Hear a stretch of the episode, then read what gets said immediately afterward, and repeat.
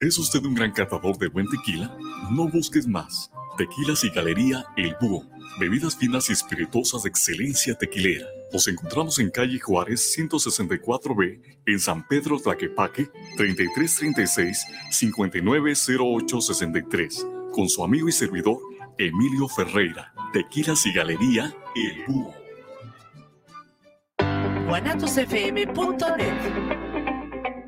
Los comentarios vertidos en este medio de comunicación son de exclusiva responsabilidad de quienes las emiten y no representan necesariamente el pensamiento ni la línea de guanatosfm.net. Voces. Voces. Voces. Voces. Voces de mentes. Voces de Mentes. Un programa irreverente. Para esa mente elocuente. Voces. Voces. Voces.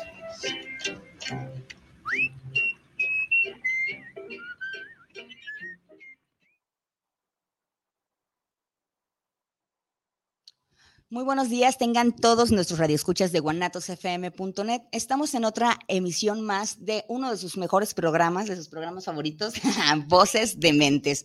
El día de hoy, con gusto, les saluda su amiga Carolina Payán y les recuerdo que nuestros locutores Machado y José andan de tour en Cancún para preparar contenido precisamente para la sección de viajes que vamos a estar teniendo aquí en nuestro programa Voces de Mentes.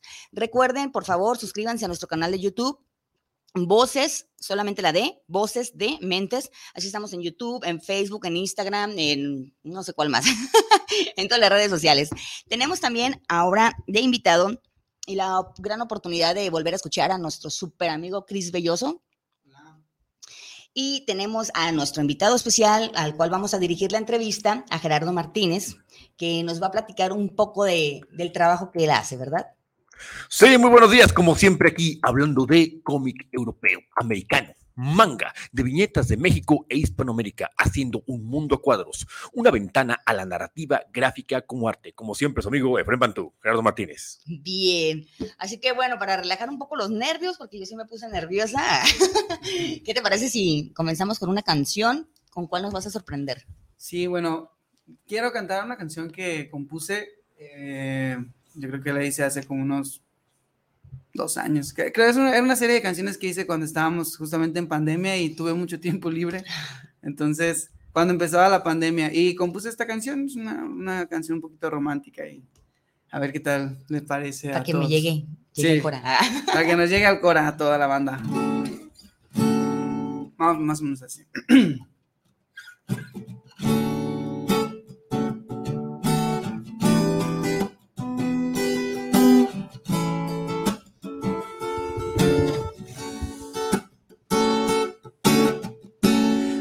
¿A cuánto santo he de rezarle? Para que te dignes en mirarme. ¿A cuántos he de preguntarles? Si te conocen de mí, te hablen. No sé ni cómo explicarte que muero por verte y conocerte. Es que tú te me has metido hasta el último rincón. Tu dulce sonrisa me ha hechizado el corazón. Seguro estoy que tú que en este mundo llaman perfección. Solo por un beso a tus labios me entrego.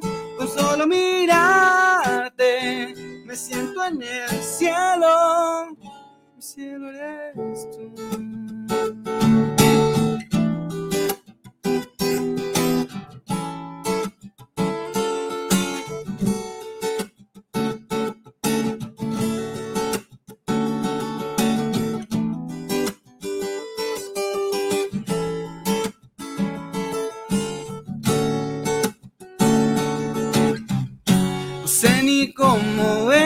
Explicarte que muero por verte y conocerte.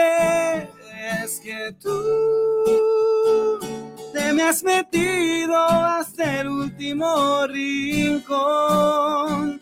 Tu dulce sonrisa me ha hechizado el corazón. Seguro estoy que tú lo que en este mundo llaman perfección. Solo por un beso a tus labios me entrego. Con solo mirarte me siento en el cielo. El cielo eres tú.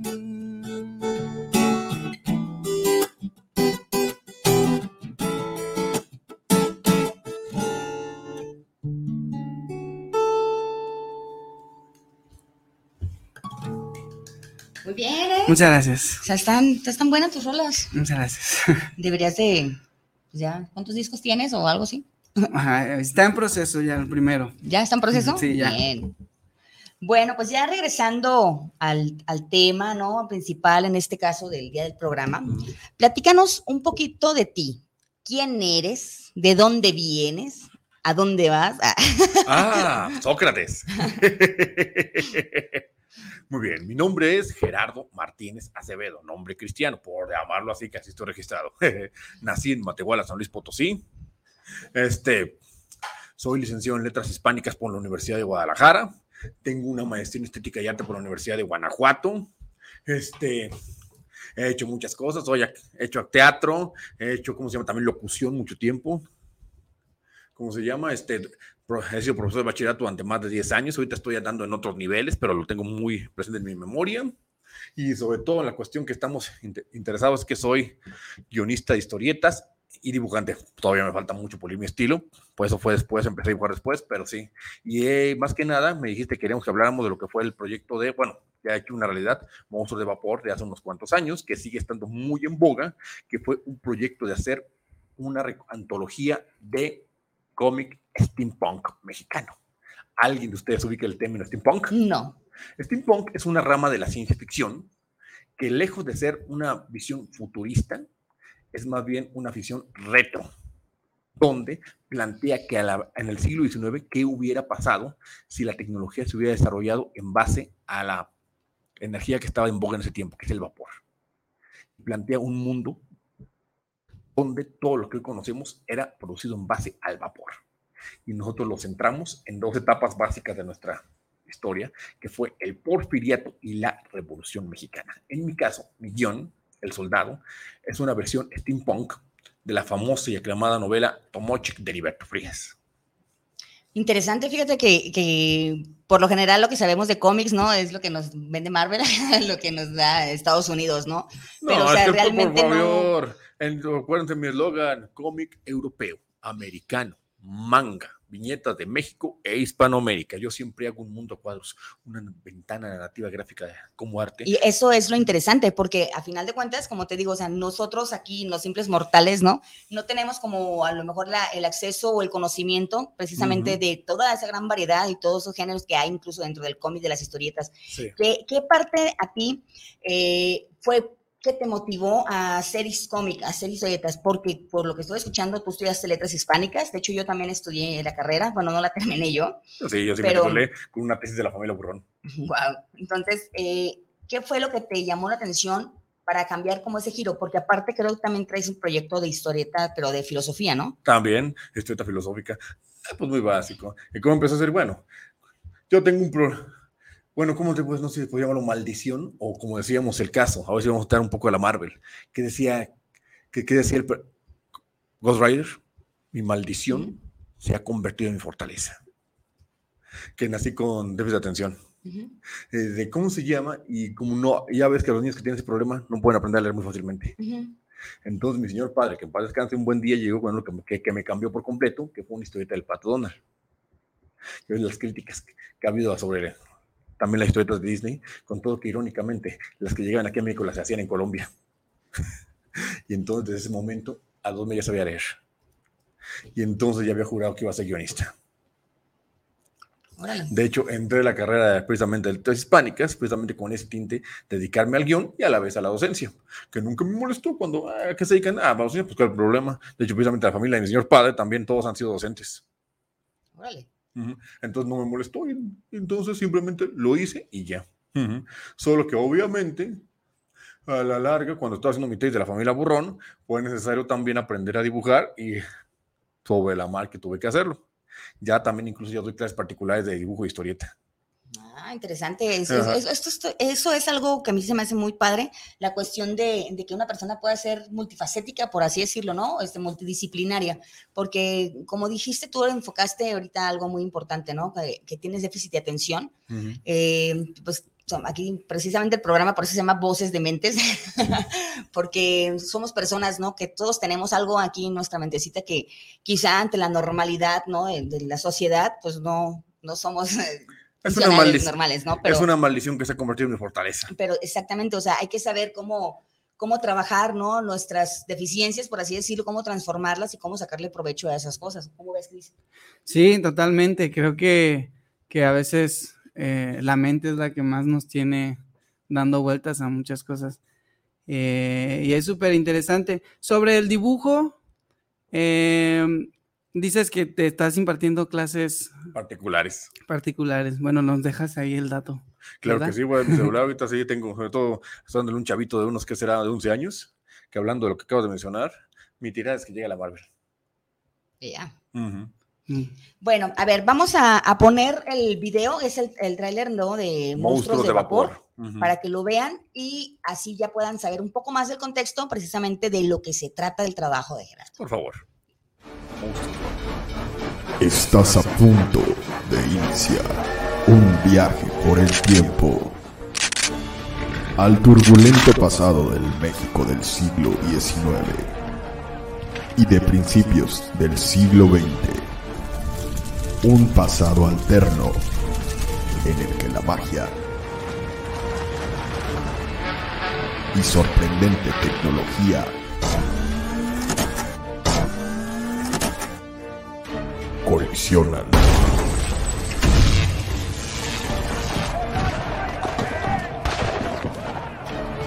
Un México de villanos.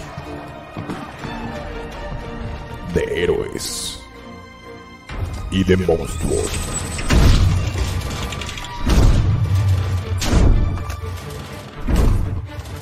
Monstruos de vapor.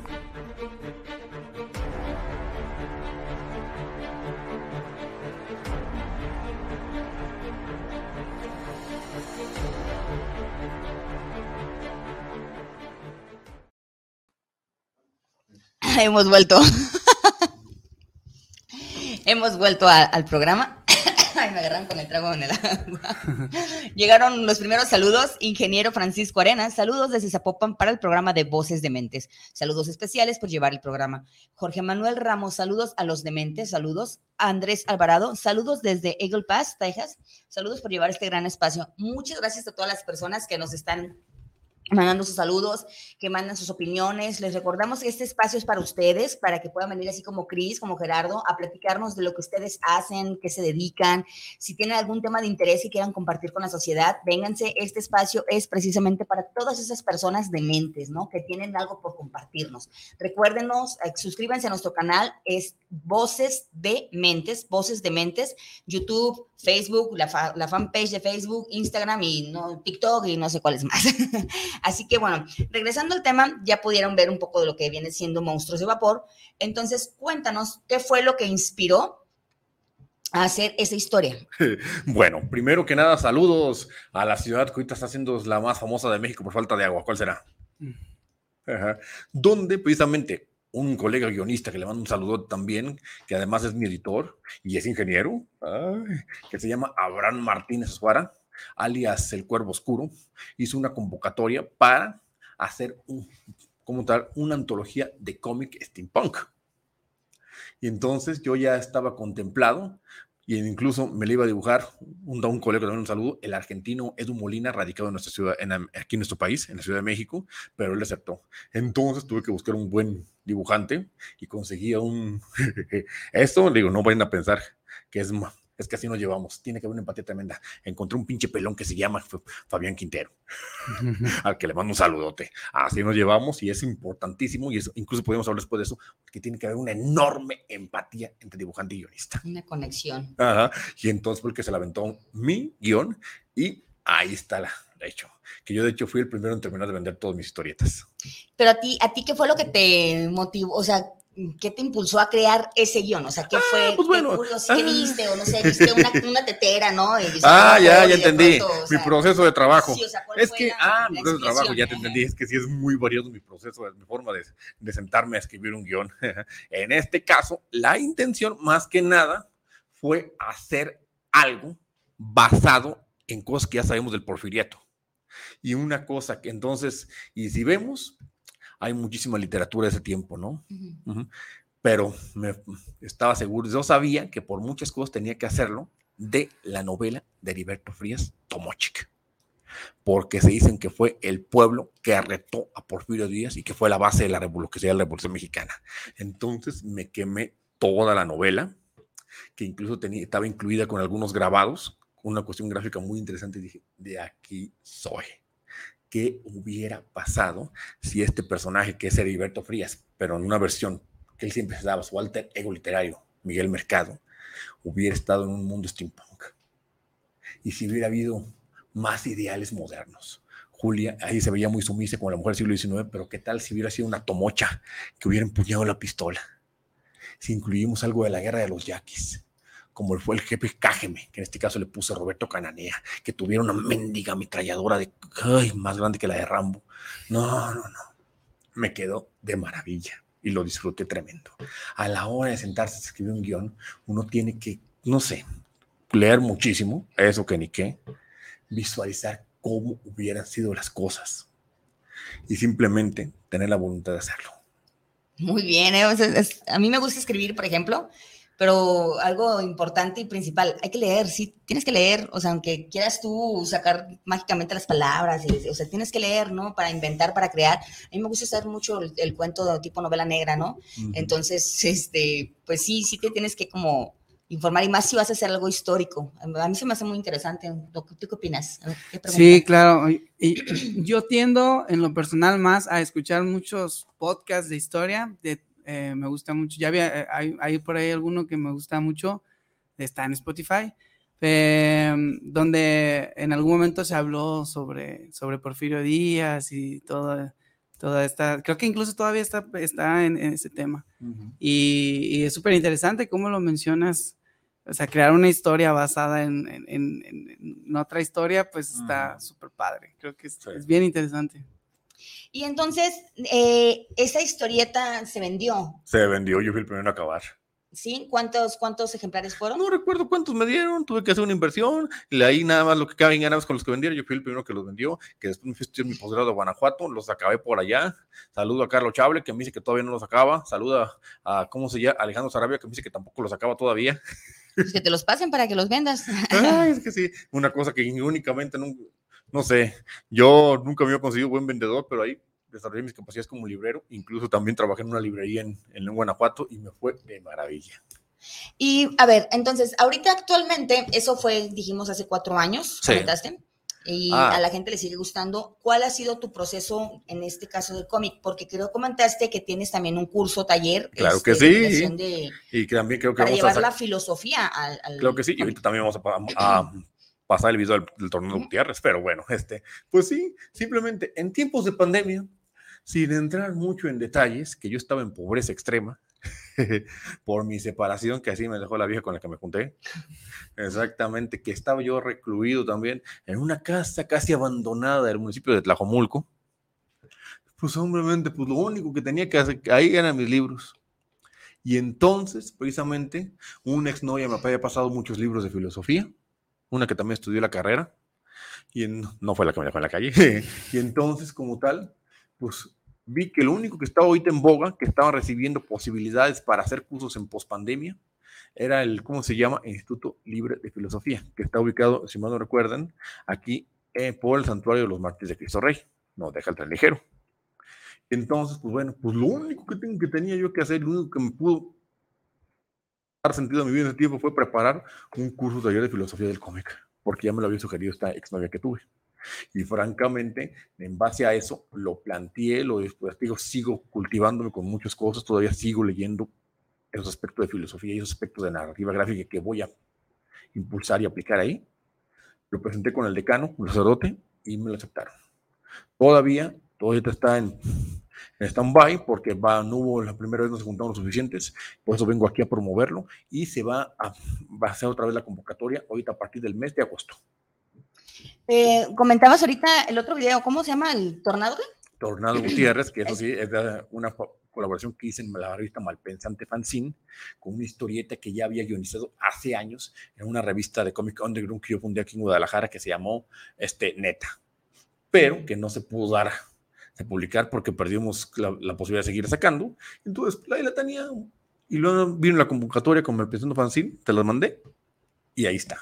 Y que irónicamente gustó mucho historieta. Y ahí, ¿qué, qué me basé? Básicamente en la lucha libre mexicana, que yo soy fanático, obviamente, aficionado, y más que nada planteé cómo quedan los luchadores después de haber tenido un gran éxito y que terminan acabados.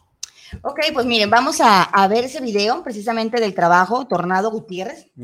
Y después de ver a Tornado Gutiérrez, vamos a escuchar una canción Sale. de, de Chris. Y llegaron otros saluditos antes de irnos. Eh, Mario Rivas, saludos a Belloso, queremos escucharlo más. Saludos al invitado y a Caro Payán y a los demás ausentes. Jorge Manuel Chávez, saludos al programa Voces de Mente, saludos para Caro Payán y sus invitados. Gerardo Mancera, saludos desde Atlisco, Puebla, para Voces de Mentes, felicidades por su programa. Muchísimas gracias a todas las personas que nos están saludando. Recuerden, síganos, síganos, síganos. Vamos al video.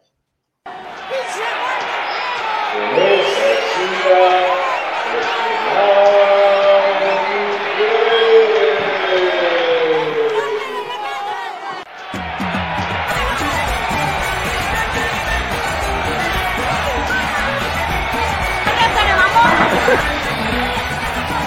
两个人被两个人一起来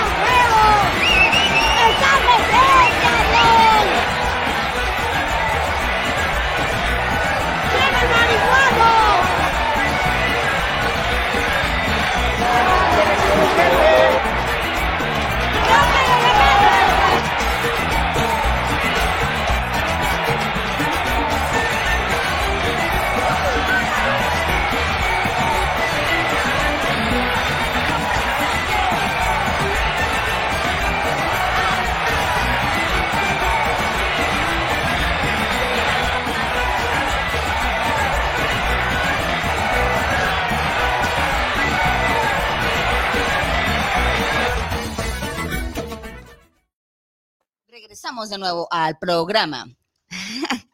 Voces de Mentes. Bueno, nos comentas entonces rapidito sobre Tornado Gutiérrez. Eso ya pues, fue publicado. Totalmente. ¿Dónde se puede conseguir? O Eso, si alguien... pues si eres de letras, quiero saber, ¿no? Lo encuentran en Malpensante Fanzine. Malpensante Sí, fanzine. el, el fanzine malpensante, un tremendo saludo, que no quería mucho en los fanzines, pero francamente sí. Y sin entrar en detalles, también te estoy preparando algo, algo para otro fanzine. No voy a dar más referencias por muchas cosas, pero sí. Pero yo no quería, pero sí. Incluso esta fue una recomendación que me dijo una bella amiga que le mando ahora sí, literalmente su, la nombro, sa- saludos tremendos, Talima, Perú, Brenda Liz Román González, a quien ahorita le estoy escribiendo nuevo guion. Ah, Eso es todo, siempre activo. Bueno, vamos a escuchar una cancioncita de, Sí, de en, Chris. en esta ocasión quiero cantar una canción, es un cover que me gusta mucho de Bob Dylan. A ver si, a a ver qué tal me va, porque no he cantado canciones que no sean mías aquí, ¿verdad? La primera vez.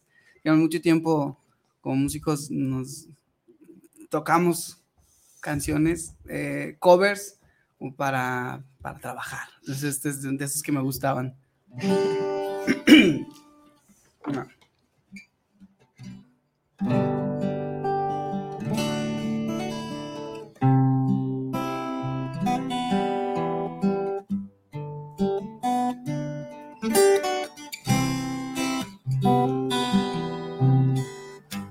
Mama takes much from me. How can you say anymore. It's getting dark, too dark to say. Feels like I'm knocking on heaven's door. Knock, knock, knocking on heaven's door. Knock, knock, knocking on heaven's door. Knock, knock, knocking on heaven's door. Knock, knock, knocking on heaven's door.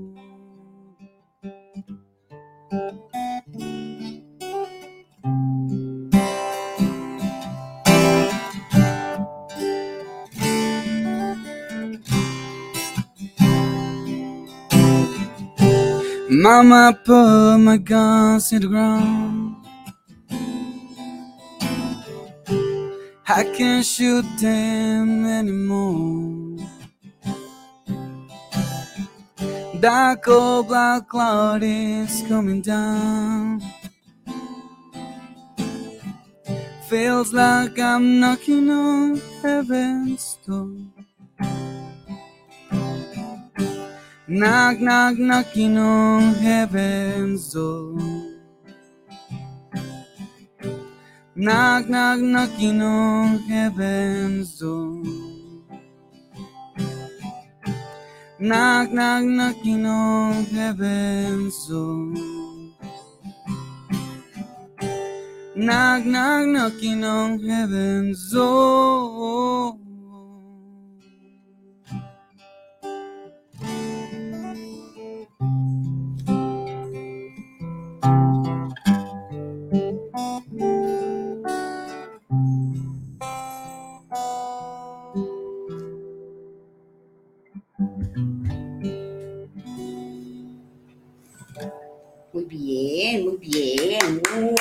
Gracias. bien. Pues bueno, a ver, Gerardo, me gustaría que nos platiques un poquito más. Llegar otro saludito. A ver, Robert Arce, buen día, Voces de Mentes, muy buen programa. Interesante labor de cada uno de los invitados. Saludos desde Los Ángeles, California. Eh, que nos platiques un poquito ya, porque ya se nos va a terminar el tiempo de entrevista, eh, sobre lo que estás así, ahorita que te interesa que la gente sepa qué estás haciendo, el curso taller eh, de filosofía, Exacto. cómo se va a impartir, dónde se va a impartir, eh, qué expectativas se tienen, eso nos gustaría saber. Muy bien. Ahorita sí voy a tener que tomar mi celular para darles algunos datos y o cuestiones de costos y demás. Este, pues sí, el curso taller que voy a dar de filosofía y cómic lo voy a impartir, como bien lo acabo de decir, en Instituto Libre de Filosofía. Aquí, ¿cómo se llama? Este, ¿cómo se llama? Aquí en, por la, ubicado en la calle Colima, pues cerca de, ¿cómo se llama el santuario? De los martes de Cristo Rey. Va a ser impartido los sábados como tal. Va a tener, ¿cómo se llama? Un. Los sábados, ajá, este, y a partir de las 9 de la mañana, y aquí está, lo encontraba. Y va a tener como tal un costo de 3 mil pesos por persona, 40% becas a estudiantes y maestros. Necesito que, sea, que empezar con mínimo 7 interesados. Es- va a ser sabatino presencial.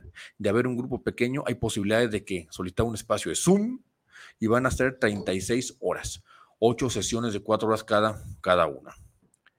Es de 9 Y- y a en 1 de la ese- mañana. Y en ese curso, entonces, que va a ser en el Instituto Libre de Filosofía, eh, costo de 3 mil pesos, Sí. dijimos, por 30 y qué, este, horas, 36 por horas. 36 horas, 8 Ujú. sesiones de 4 horas. Sí. ¿Qué es el programa? O sea, Ah, ¿qué ya. es lo que tú les vas a, a transmitir a las personas, les vas a enseñar? Ah, muy bien. Pues primero que nada vamos a empezar con lo básico.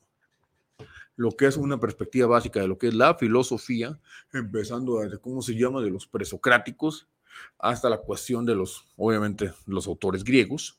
Y de ahí a su vez vamos a dar como tal un panorama de lo que es el cómic en general, empezando obviamente de lo que es la historia básica de cómo surgió y todo. Y de ahí vamos a irnos a pasar a cada una de las ramas del cómic aplicada a una cuestión filosófica.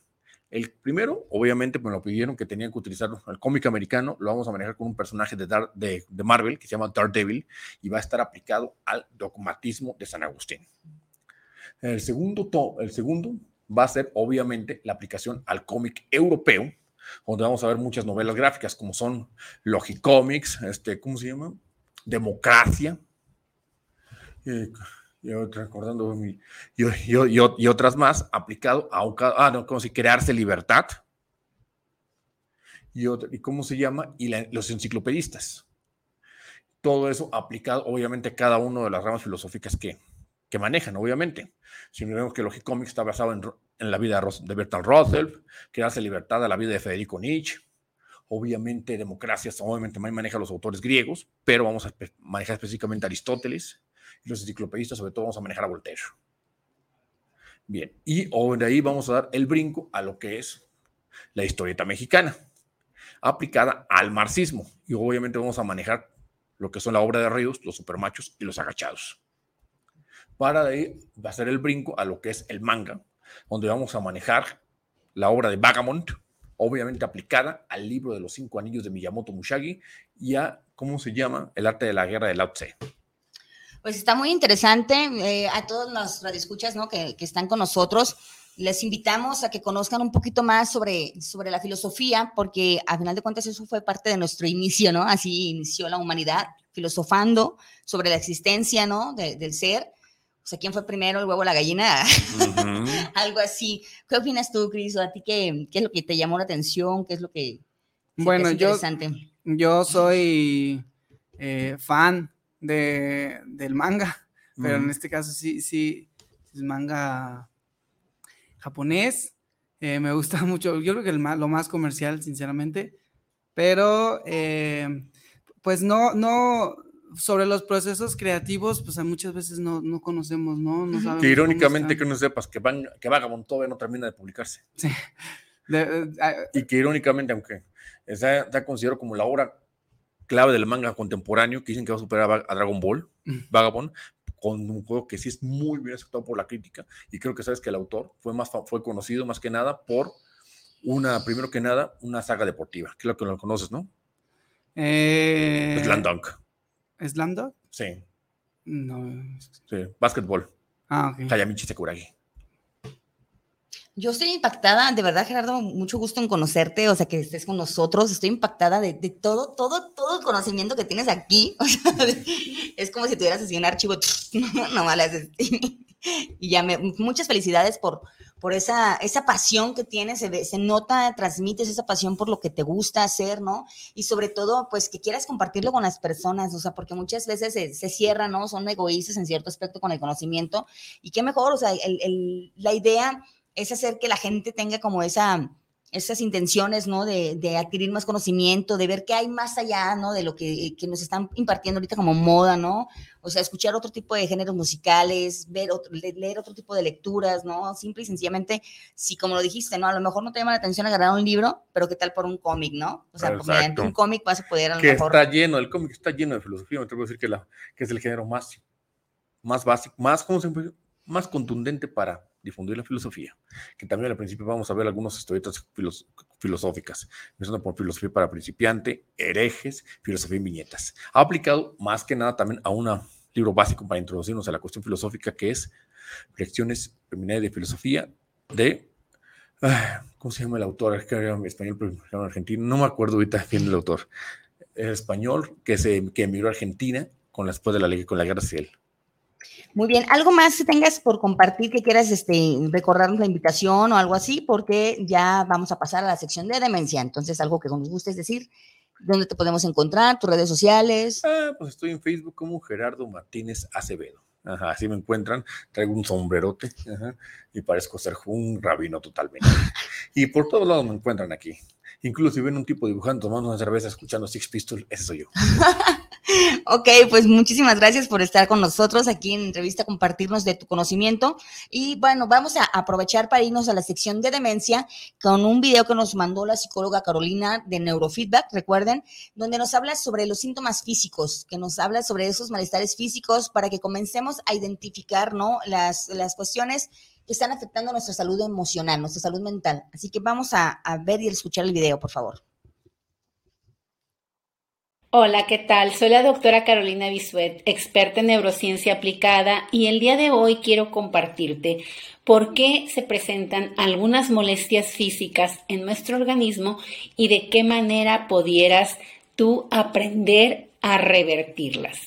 Hay molestias físicas como por ejemplo la fatiga crónica, el cansancio, las migrañas, alergias, asma, dolores musculares agudos, dolores musculares crónicos. Eh, bueno, el sueño puede entrar también dentro de las molestias físicas, eh, entre muchos otros. Los tics también pueden entrar dentro de las molestias físicas. Te voy a platicar por qué ocurre. Tenemos dos sistemas en nuestro sistema nervioso. El sistema nervioso central y el sistema nervioso autónomo o periférico. Este sistema nervioso autónomo, a su vez, está dividido en dos ramas, la rama simpática y la rama parasimpática, la cual inerva todo nuestro cuerpo. Son nervios que van desde el cerebro por la médula espinal y llegan a todos nuestros órganos y nuestro cuerpo. Lo que hacen estos sistemas es regular nuestro organismo. Por un lado, el sistema nervioso parasimpático lo que hace es que todos los órganos actúen de manera automática. Nosotros no tenemos que pensar que nuestro intestino, que es otro de los síntomas, el intestino irritable, que nuestro intestino pueda trabajar de cierta manera, simplemente lo hace. Nuestro intestino sabe cuándo debe de hacer los movimientos, se le llaman peristálticos, para poder vaciar o poder asimilar los nutrientes de los alimentos. Entonces, este sistema parasimpático nos ayuda a que todo nuestro cuerpo funcione de manera automática y de, y de manera correcta. Por otro lado está el sistema nervioso simpático. Este sistema lo que hace es lo contrario. Prepara al organismo cambiando su forma de funcionar para la lucha o para la huida ante algo que le parece amenazante o retador. Por ejemplo, bueno, en las cavernas, pues nuestros ancestros eh, eh, enfrentaban, por ejemplo, al tigre dientes de sable. Entonces, esta era una amenaza real y muy fuerte para el organismo, lo cual el organismo aprendió a activarse. Se, se paran los pelitos de la piel, empieza el corazón a latir, muchas veces incluso el intestino se suelta, las pupilas se abren, todo un cambio en nuestro organismo cuando se activa este sistema nervioso simpático. En la vida diaria, cuando nosotros nos enfrentamos a las diferentes situaciones que nos provocan estrés o ansiedad, estamos casi todo el tiempo activados en él, en la forma simpática de reaccionar de nuestro cuerpo y no en la manera parasimpática. Por lo tanto, todo el tiempo nuestro intestino está contraído, nuestro corazón latiendo a un ritmo que no sería el regulado para una vida tranquila, nuestra eh, respuesta galvánica de la piel también está siendo mayor, eh, estamos incluso respirando de una manera de lucha o huida. Entonces, ¿qué pasa con nuestro organismo? Que todo el tiempo está en un modo donde hay hipervigilancia ante los estímulos del ambiente, no se encuentra relajado, nuestros diferentes órganos están funcionando de una manera para la cual no están diseñados. Estas formas de lucha o huida solamente son formas que nuestro organismo debería de experimentar de manera muy breve para enfrentar los diferentes retos que se nos presentan, pero no ser un estilo de vida. Cuando se vuelve un estilo de vida, entonces nuestros órganos se olvidan de cómo es funcionar de manera regulada. Y vienen todos estos síntomas que les comenté, además del intestino irritable. Y esto pues provoca enfermedades también mentales como la ansiedad. Bueno, una forma de revertir esta costumbre de nuestro cuerpo de estar en el modo simpático es a través de la respiración diafragmática. Es muy sencilla, muy simple, cualquiera la puede, la puede practicar y puede traer grandes beneficios a tu organismo. Te voy a explicar cómo es esta respiración. Fíjate bien, vas a inhalar por la nariz y exhalar por la boca, llenando tus pulmones sintiendo que el aire baja hasta la parte más baja de los pulmones, que no se quede en la parte alta porque entonces te provoca ansiedad, ¿sí? ¿Cómo lo vas a saber? Porque se te hincha tu diafragma, así.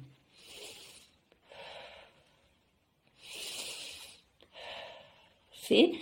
Vas a inhalar en 3 segundos y vas a exhalar en 7 segundos. 7 segundos es muchísimo tiempo para la exhalación, por lo tanto debe de ser muy lenta no quedarte sin aire antes de los 7 segundos, ni tampoco quedarte sin espacio en tus pulmones cuando inhalas. Tiene que ser también despacio durante los 3 segundos, tomar y tomar y tomar aire. Esta respiración la debes de practicar 5 minutos, 5 veces al día, ¿sí? Eh, al levantarte, a media mañana, a mediodía, a media tarde y en la noche, hasta que tu organismo se acostumbre a respirar de esta manera. Esto va a hacer que todos esos cambios que se han producido en tus órganos por unos hábitos que no son funcionales para que estén sanos y funcionando correctamente, se reviertan y se vuelva un hábito para tu organismo, que tu organismo ya reconozca cómo es funcionar adecuadamente. Y bueno, ¿qué puedes esperar? Que tu intestino se regule, que ya no tengas esas molestias intestinales, las alergias se aminoren o desaparezcan, los dolores musculares, las migrañas, el sueño se vuelva mucho más reparador, mucho más eficiente. Eh, pues sí, los dolores musculares, te decía también, ¿qué más? Em, alergias, tics nerviosos y, por supuesto, enfermedades como la depresión y la ansiedad pueden también disminuir significativamente, aunque cuando ya están instaladas estas enfermedades, pues es complicado y es importante que acudas con un profesionista que te pueda ayudar a revertirlas, ¿sí? Porque estas enfermedades se deben a que mucho tiempo tu organismo estuvo en un modo de lucha o huida, pero de manera intensa. La ansiedad viene por esta situación de hipervigilancia constante, mientras que la depresión es como una bajada del sistema. Cuando ya se cansó de estar en ese modo de hiperalertamiento, pues viene la bajada de energía, dando como síntomas depresión mayor incluso. Te voy a platicar sobre estas enfermedades en otros videos y te veo pronto. Hasta luego. Fíjense que qué importante son las, las recomendaciones, los tips que nos dio la psicóloga Carolina porque, por ejemplo, yo también en estos días estuve un poco mal en cuestión de, la crisis de ansiedad y todo lo que uno comienza a generar, ¿no? En su mente, en su pensamiento, y el cuerpo habla, el cuerpo habla de verdad. Yo, por ejemplo, ahorita siento la garganta así como un poco cerrada, ¿no? Molestias, y dices tú, pues, ¿por qué? ¿Por qué me siento así? O sea, es algo subconsciente, ¿no? La, la cuestión de la ansiedad, ¿no? La depresión, ¿cómo le haces para derribarlas, no? O sea, es algo subconsciente porque tú estás consciente de que no, no, no estoy ansioso, no, no estoy así, pero a final de cuentas ahí está, ¿no? Esa sensación. Entonces, creo que sí es muy aconsejable, no recomendable, tomar en cuenta lo que nos están diciendo y practicarlo. O sea, la verdad que sí nos ayudaría muchísimo. Pero bueno, vamos a les voy a pasar el número de, de contacto de la psicóloga para que si les interesa saber un poco más sobre la cuestión de la salud mental, para que ustedes tengan un tratamiento por medio de neurofeedback, vayan ahí con ella. El teléfono de la psicóloga es el, mm, mm, mm, permítanme, el contacto es 3324 94 78 26. 33 24 94 78 26. Ellos los encuentran como Neurofeedback Guadalajara, Neurofeedback GDL. Pues, pónganse en contacto con la psicóloga Carolina por si necesitan pues una revisión, ¿no? Un poquito más de, de atención, por así decirlo, en algunas cosas que a veces dejamos de lado. Y pues bueno, chicos, el programa se nos termina porque pues se nos termina. no es para siempre. Eh, recuerden, como les había dicho, este espacio es para ustedes. Ahorita en la sección de collage les vamos a compartir un video de una chica que escribe, una escritora chilena de Isabel Rodríguez, en la cual ella hace un homenaje a Edgar Allan Poe en ese video precisamente es mostrar como ese, ese lado oscuro, por así decirlo, ¿no? Ese lado en, cómo vas a borrar tanto dolor, como habla ella, ¿no? Por medio de sus letras. Vamos a, ver el video, pero para despedirnos antes, después vemos el video, vamos a escuchar otra canción de Chris y ya nos vamos al video y eso sería todo en Voces de Mentes. Bueno, Voy a cantar una canción que ya había cantado la otra vez, pero creo que a la gente le había gustado y pues está bien que la vuelvan a escuchar. Em, también me gustaría que eh, me pudieran, se pudieran suscribir a mi canal de YouTube, si es posible. Ahí estoy subiendo música y pueden estar más en contacto conmigo para las personas que les interese. Eh, es así como tal, en YouTube, Cris Belloso, y la primera opción que salga por ahí voy a ser yo. Bueno, entonces, me habrías encantado, otra vez lo voy a cantar, espero que les guste.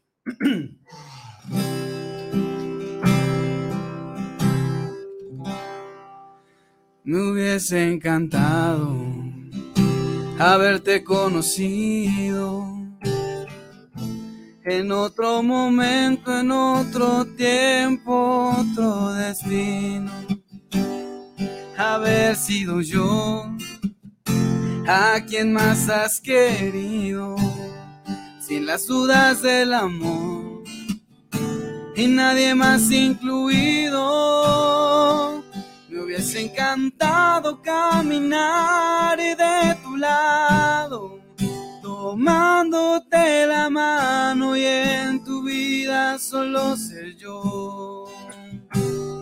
Me hubiese encantado sanarte las heridas, curarte todo el dolor, amarte todos los días.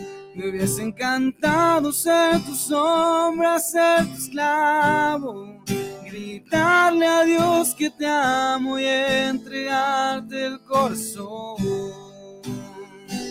Me hubiese encantado que no haya más implicados que en esta historia de amor. Solo tú sales ganando. Me hubiese encantado besarte los labios me habrías encantado.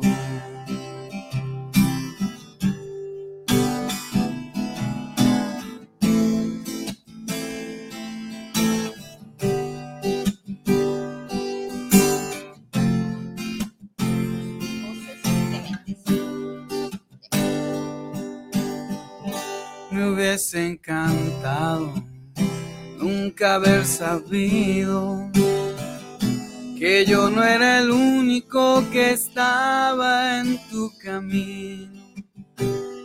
Creer que tú y yo nos habíamos conocido como una prueba de amor, como si estuviese escrito. Me hubiese encantado caminar de tu lado, tomándote la mano y en tu solo ser yo.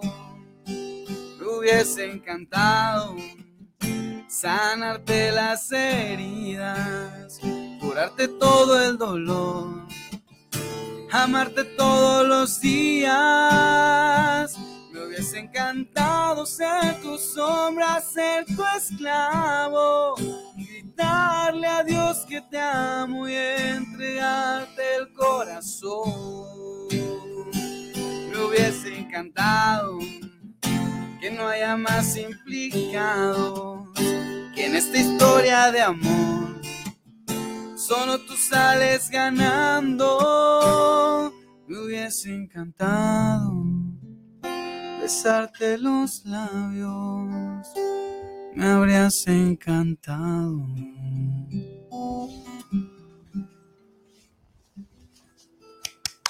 Pues muchísimas gracias por haber estado aquí con nosotros en Voces de Mentes. Gracias a ustedes por invitarme.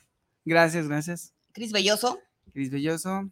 Gerardo Martínez Acevedo, Efraín Bantú, y gracias más bien a Voces de Mente por haberme invitado. Carolina Payán y los dejamos con el poema de Isabel Rodríguez, chilena.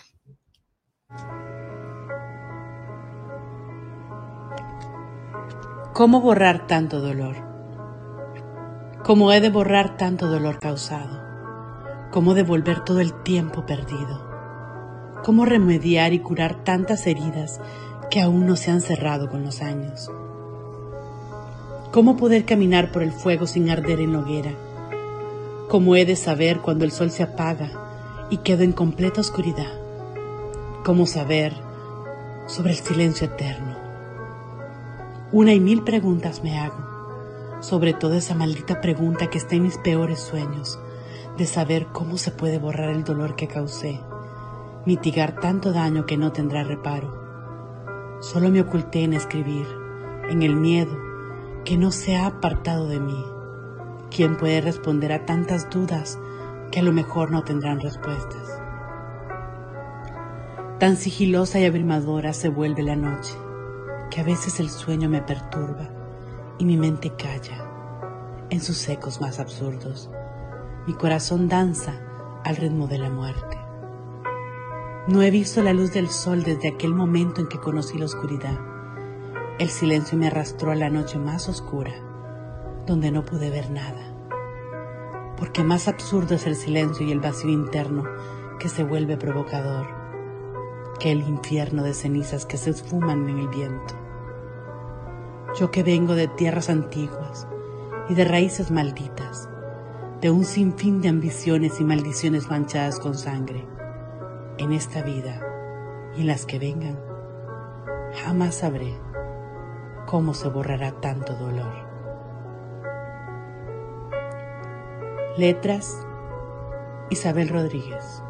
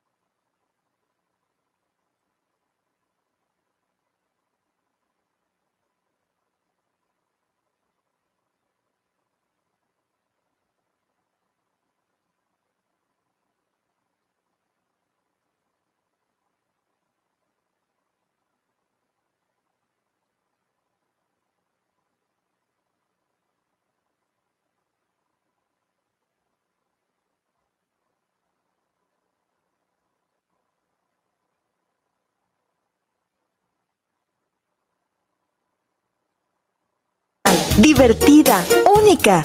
¿Cuál es tu estilo? Estela Boutique tiene la moda que buscas. Ropa importada y de línea que resalta tu belleza y personalidad. Comprueba nuestra variedad, calidad y precio justo. Te esperamos en Venustiano Carranza, número 696, en la Colonia Constitución. Nuestra línea telefónica está a tus órdenes. 9627-4131. Búscanos en Facebook. STELLA-Boutique. Estela-Boutique. ¿Es usted un gran catador de buen tequila? No busques más. Tequilas y Galería El Búho. bebidas finas y espirituosas de excelencia tequilera. Nos encontramos en calle Juárez 164B, en San Pedro Tlaquepaque, 3336-590863, con su amigo y servidor Emilio Ferreira, Tequilas y Galería El Búho. Jaque al Rey, tu espacio de ajedrez. Aprende con nosotros, inscríbete en e-medio chess.mx. Ven, juega y disfruta de nuestras deliciosas hamburguesas, pizzas, pan y café. Te esperamos en Nicolás Romero número 290, entre Garibaldi y Reforma, Colonia Santa Tere, Guadalajara, Jalisco. Jaque al Rey, tu espacio de ajedrez. Oye, ¿no sabes cuánto cueste más o menos una banda de tiempo para mi platina? La verdad no, pero sí conozco un lugar donde las refacciones y accesorios Nissan originales y extranjeras tienen los mejores precios y además, si no lo tienen, te lo consiguen. Ah, ¿dónde? Pues en Autopartes Nissan El Catiche. Uh, pues entonces vámonos, ¿qué esperas? Primero hay que llamarle al 3672-3341 o al 1202-4401 y si tiene tu banda, pues vamos por ella a Carretera Saltillo 325-C en la Colonia Auditorio. Sueño que puedo compartir momentos únicos. Viajar a un paraíso lleno de vida. Disfrutar de mis películas favoritas. Ver a quien más amo riendo. Siempre conectada con el mundo que me rodea. Y descubro que ya es una realidad. Vallarta Plus, el arte de viajar. La moda es nuestro idioma. AMPM Boutique somos una tienda que manejamos ropa de importación y marcas 100% originales. Nos encuentras en redes sociales como AMPM Boutique en Facebook, Instagram y TikTok. Físicamente nos encontramos en el local del Tenis del Sol los días viernes y domingos de 10 de la mañana a 4 de la tarde. Hacemos entregas en todo Guadalajara y envíos a la República Mexicana. Te dejamos nuestro teléfono por WhatsApp o atención personalizada 3322 57 1372. AMPM Boutique. La moda es nuestro idioma. Blancarte Accesorios es una marca tapatía que comercializa joyería de plata mexicana e italiana, siempre buscando ofrecer la mejor calidad y servicio así como piezas únicas y muy especiales. Amamos la joyería de plata por su calidad, durabilidad y versatilidad. Además, tenemos una línea exclusiva de joyería artesanal hecha por Shia Roblan, diseñadora y creadora de piezas únicas en plata con piedras naturales. Síguenos en redes sociales y haz tus pedidos en nuestra tienda virtual. Síguenos en Facebook como Blancarte Accesorios o en Instagram como XHIO Roblan o ingresa a nuestra tienda en línea en 30.shop diagonal Blancarte Accesorios. guanatosfm.net Los comentarios vertidos en este medio de comunicación son de exclusiva responsabilidad de quienes las emiten y no representan necesariamente el pensamiento ni la línea de guanatosfm.net.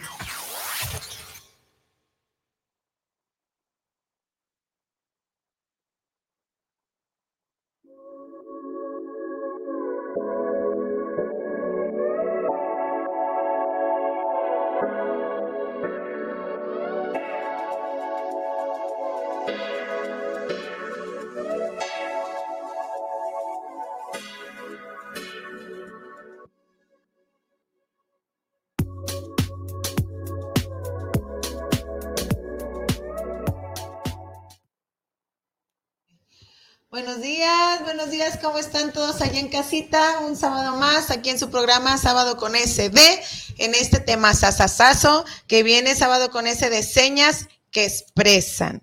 Ya saben, como siempre, acompáñanos con un café, con agua, con un vino tinto. Ustedes díganos con qué nos van a acompañar ahora la bebida. Jenny, buenos días, ¿cómo Hola, estás? ¿qué tal? Muy buenos días. Muy bien, muchas gracias. Con un chocomil también se me ocurrió un juguito. ¿verdad? Para los deportistas. Un café con pan, sin Un pan. café con pan.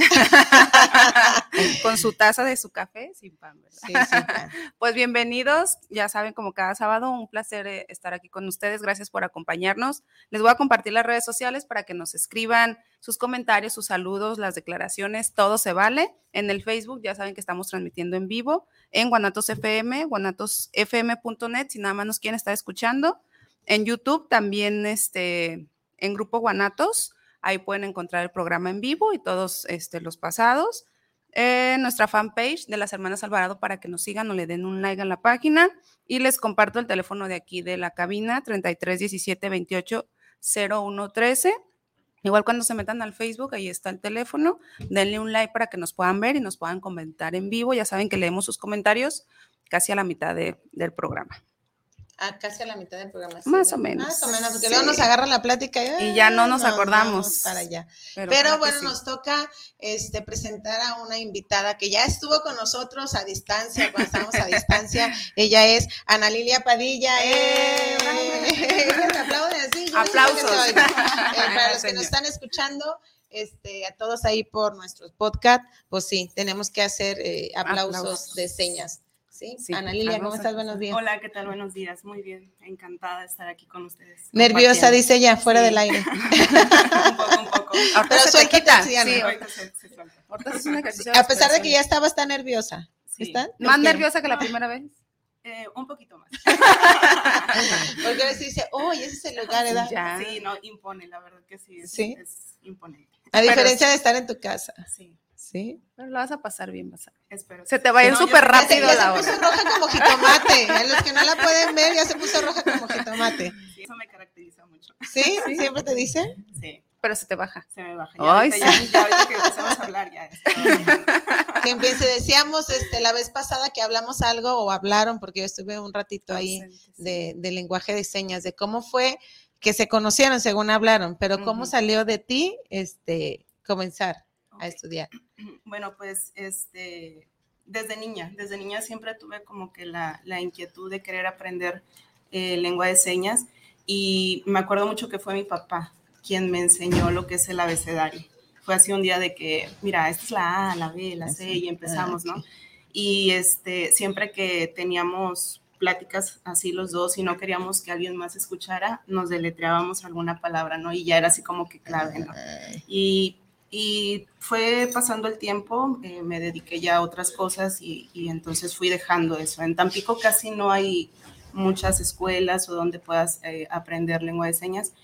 Y gracias a la pandemia este, encontré una página en Facebook No. de educación bien. incluyente y ahí fue donde, donde empecé a, a- a preguntar, ¿verdad? Y, y sentí que era el lugar indicado. Pero tú no eres maestra, no, no es, nada más fue gusto. Gusto. Sino yo me dedico a la odontología Ah, ok. y este y, y nada más. Entonces fue gusto desde Ay, muy pequeñita. Sí, al Pero no porque lo necesiten en tu casa ni tú nada, fue por gusto. Al desde- principio fue meramente gusto, ya después el, fue cambiando. eh, las, según las necesidades que se me iban presentando, fue, fue cambiando el, este, el objetivo de, de seguir aprendiendo lengua de señas. Porque platícale a nuestros escuchas por qué cambió tu objetivo. Bueno, primero porque empecé a, a- a- a ver que sí había necesidad. ¿verdad? No sé si les ha pasado, por ejemplo, que cuando van al, al médico y te dan algún diagnóstico, te quedas así como que en mm, algo que no esperabas, ¿no? Te dan un Claro, diagnóstico que no claro, ajá. esperabas y, y realmente no, aunque el médico te esté explicando, tú sientes que no llegas a comprenderlo, ¿no? Por la emoción quizás que estás pasando en ese, en ese momento y me puse a pensar que el- las personas sordas pues pasan por situaciones más complicadas que nosotros. Entonces dije, en, en el área donde yo trabajo, sí ha de ser muy complicado que, que el paciente pueda comunicarse con, con, con el dentista y decirle eh, sus necesidades, ¿no? Y cómo las vas a solucionar. Entonces, una odontóloga incluyente. Incluyente, así es. O sea, si habla, si hay gente, entonces llega a tu consultorio. No, todavía no, Todavía pero no. en ese proceso. Está en Pero que promoción ponen de- ahí, me imagino que hay que también ya hacer aclaraciones en tu tarjetita, en tus presentaciones, que Ajá, o tú atiendes a esa ajá. gente, porque por lo regular uno busca, ¿no? La necesidad. Y si una persona no habla, pues no, no te presentas. Sí, o te pues. acompaña alguien, ¿no? Para ser Ajá, para ser la traductor. intérprete. Ya sea papá, mamá o alguna persona. ¿Y ustedes se, este, se van a graduar eh, o cómo es el estilo ahí? Sí, ahorita a. Es que no dije la frase. Ah, traigo atorada la frase. Empezamos así lleno, como muy de lleno. Con, muy, con Anali- Ana Lilia, Iba a decir sí. una frase y yo iba a dar un intro, pero está bien, no A pasa ver, nada. eh, no, dilo, dilo. A ver, la frase dice así: lengua de señas, un puente hacia mi amigo que oye distinto, que escucha el alma si mis manos dibujan su territorio. Y es justamente eso es lo que trabajamos en la lengua de señas, que creemos que nada más es mover las manos, ¿no? Y estar. Y cuando empezamos a estudiar, creo que nos dimos cuenta de que no nada más es mover las manos, sino que es un todo, es un pues algún complemento de expresión, ¿no? Que seamos la expresión facial, los movimientos, todo el gesto, sí tiene mucho que ver para que puedas expresar algo. Siento que, que de la misma manera que ella, la pandemia como que nos hizo buscar o algo así como que, pues, ¿qué hago? no?